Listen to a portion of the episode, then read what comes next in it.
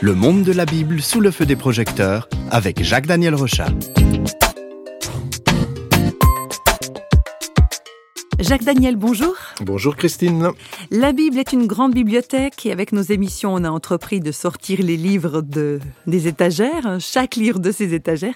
Il y a d'abord les 39 livres de l'Ancien Testament, les 27 livres du Nouveau Testament.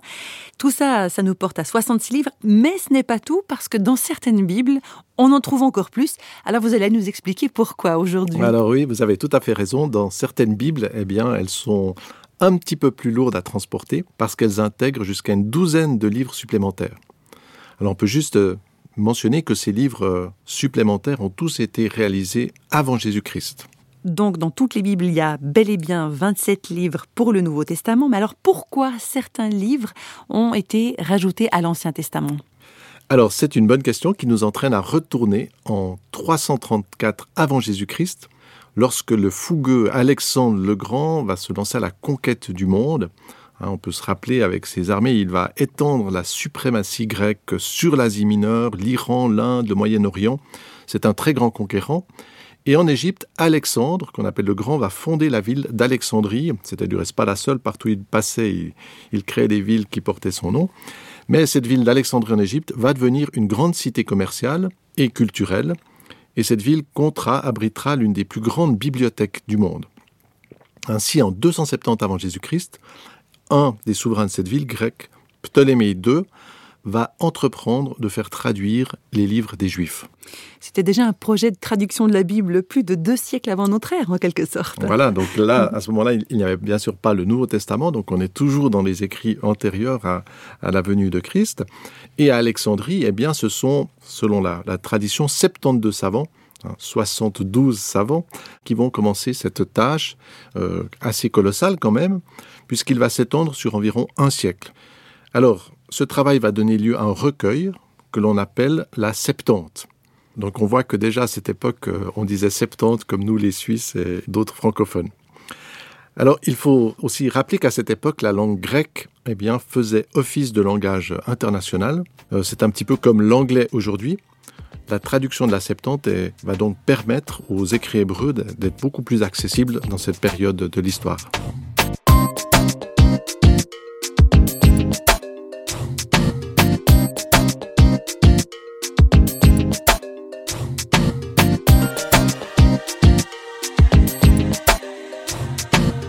Dans ces temps reculés, euh, il y a peu de personnes qui connaissaient l'hébreu, mais la plupart des gens connaissaient le grec. Oui, cette popularité du grec va, va prendre une grande place et va se maintenir dans l'Empire romain, même plusieurs siècles après les conquêtes d'Alexandre. C'est pourquoi, plusieurs siècles plus tard, ce sont ces anciennes traductions grecques de la Septante qui vont servir de base pour traduire la Bible en latin.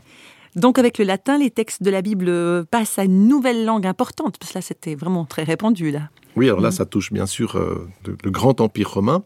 Alors c'est à la fois positif, puisque avec ce moyen-là, eh bien, la, Bible va pouvoir aller plus loin, se faire connaître. Mais il faut relever que cette traduction en latin eh bien, est elle-même tirée de la traduction grecque de la Septante, qui n'était pas vraiment une traduction très rigoureuse. Et on le sait aujourd'hui, il faut vraiment éviter euh, d'avoir une traduction qui se construit sur une autre traduction. Vous continuez cela longtemps et puis vous êtes totalement à côté du, du, texte. Euh, d'autre part, c'est aussi un élément important, la Septante ne contenait pas que les livres de la Bible juive, mais on y avait aussi ajouté une douzaine de titres plus profanes, et ces livres vont être intégrés, avec la traduction latine, vont être intégrés dans les premières Bibles. Donc c'est à ce moment-là que va se passer euh, cet ajout de ces douze écrits supplémentaires. Mais c'est curieux parce que à cette époque, les Juifs, ils avaient déjà une liste précise des livres qu'ils considéraient comme euh, étant inspirés par Dieu. Oui, alors tout à fait. On le voit dans les évangiles. En fait, on n'a pas de citation dans les évangiles de, textes, de ces textes qui étaient dans la Septante, euh, parce qu'ils étaient déjà définis 400 euh, ans avant Jésus-Christ. Donc les Juifs avaient vraiment déjà défini quels étaient les textes de la Bible, de, on pourrait dire inspirés vraiment. Les apôtres, les premiers chrétiens qui étaient juifs, connaissaient parfaitement cette Bible hébraïque. Mais avec le rayonnement de l'Église dans l'Empire romain, eh bien, les nouveaux chrétiens ne connaissaient pas l'hébreu. Et ce lien avec les racines juives va se distendre, Et ce sont les écrits de la Septante qui vont s'imposer puisqu'ils sont disponibles. Et il faudra attendre les années 400, donc 400 ans après Jésus-Christ, pour que la Bible soit traduite directement depuis l'hébreu. Donc c'est finalement très tard.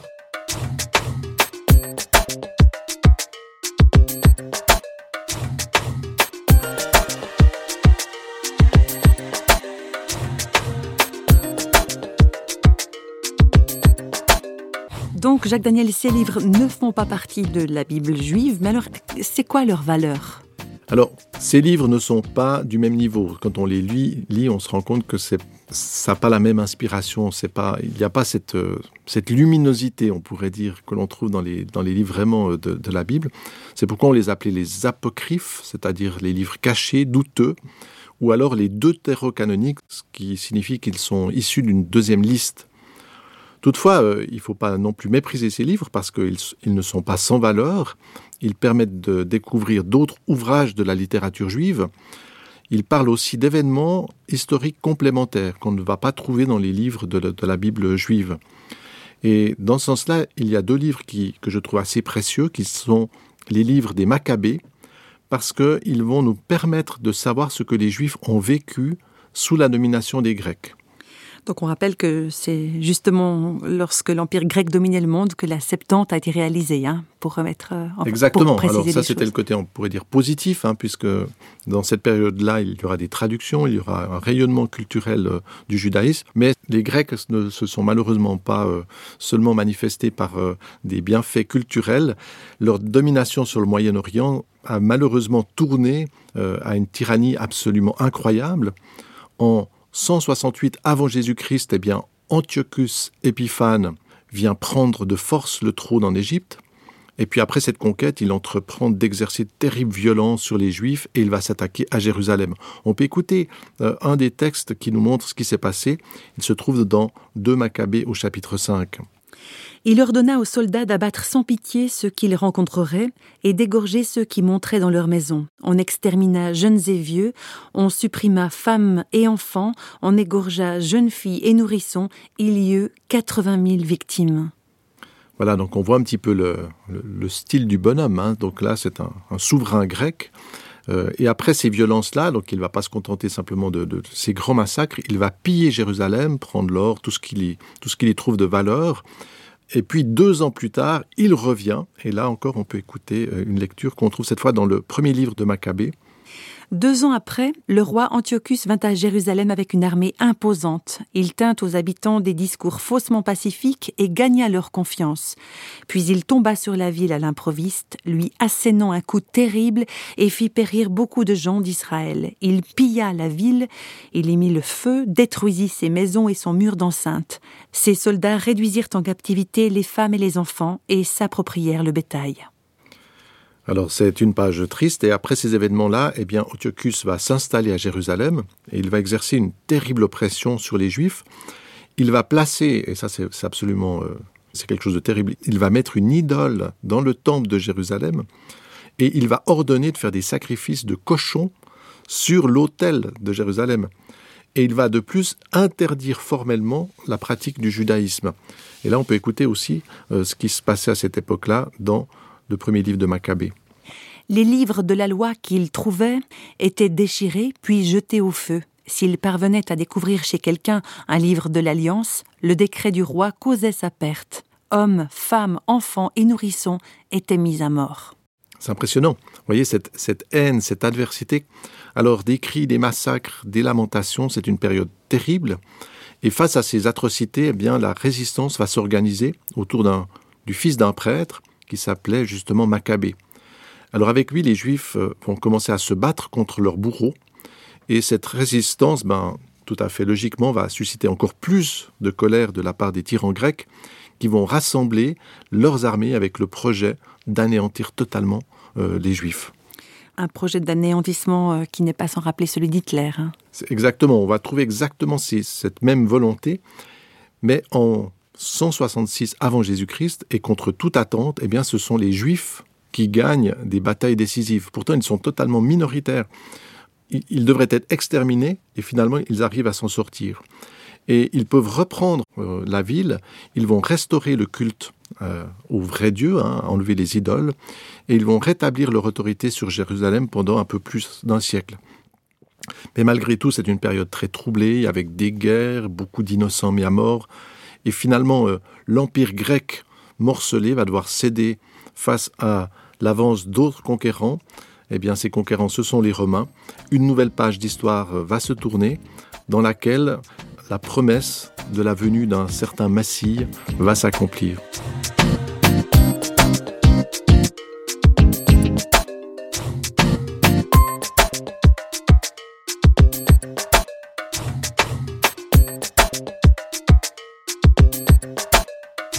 Alors dans Flash Bible, aujourd'hui, on a parlé des ouvrages juifs que l'on trouve parfois associés à la Bible. On a vu que certains de ces livres sont des documents historiques intéressants. Jacques Daniel, c'est le moment de conclure cette émission. Alors c'est vrai que l'histoire de ces, ces, douze livres que l'on trouve parfois en supplément euh, dans, dans des Bibles, hein, euh, comme la Tob ou d'autres, nous rappelle qu'il existait euh, d'autres livres dans l'Antiquité. Parfois on a, le sentiment que les gens de l'Antiquité ne savaient pas lire ou écrire, pas du tout. Et les livres de la Bible, eh bien, euh, qui ont été reconnus par les Juifs, sont une sélection. Finalement, peut-être le, message qui, ressort, qui est le plus fort, eh bien oui, il y avait des livres, mais ceux qui sont dans la Bible sont une sélection de ceux qui ont été reconnus comme étant divinement inspirés par Dieu.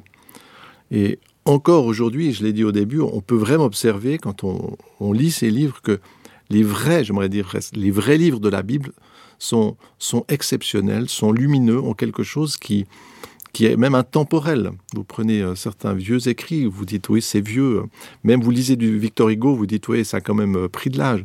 Mais dans la Bible, les vrais livres de la Bible ont, ont un rayonnement qui fait que ils sont modernes encore aujourd'hui. C'est vraiment étonnant. Vous diriez que c'est une sorte de, best-seller, le, le, top du top, les livres sélectionnés dans la Bible Oui, et, et cette sélection rigoureuse de, livres qui sortent du lot, vous voyez, ben c'est vrai, on connaît le prix Goncourt, etc. Eh bien, ça s'est aussi fait pour les, livres du Nouveau Testament qui se sont imposés, alors que aussi à cette époque, dans les premiers siècles, il y avait beaucoup de livres disponibles. On a dit, voilà, oui, c'est vrai, ces livres sont lumineux. Euh, dans une bibliothèque, vous avez tout d'un coup des livres qui brillent on se dit, euh, ils ont quelque chose de plus. On va reconnaître euh, l'inspiration divine. Alors, les Juifs sont les, en quelque sorte les garants, les sélectionneurs, hein, non pas d'une équipe de foot, mais des livres de l'Ancien Testament. Et l'Église, elle, eh bien, elle a fait l'Église universelle a reconnu l'inspiration divine des livres du Nouveau Testament. Donc la Bible marque l'unité et le lien entre les Juifs et les chrétiens. Oui, cette, sélection, euh, c'est ce qui est impressionnant avec la Bible, c'est que euh, c'est quelque chose qui remonte très loin en arrière et qui vient jusqu'à nous. Aujourd'hui, nous avons à, disposition des, millions, quoi, je n'ai pas fait le calcul, hein, mais des millions de livres intéressants, utiles, qui apportent des connaissances, qui, qui, recèlent du génie. Il y a aussi euh, tous les romans, toutes les fictions. On, a vraiment beaucoup de choses. Et au milieu de tous ces ouvrages, eh bien, il y a ces 66 livres de la Bible qui gardent cette unique spécificité. Ils sont habités par une révélation, par une lumière. Alors euh, lisez des livres, hein, instruisez-vous, euh, travaillez, écoutez, lisez des livres, mais alors quand même mettez la priorité à écouter Dieu à travers le témoignage unique de la Bible. Parce que dans ces livres-là se cache une lumière qui vous éclairera.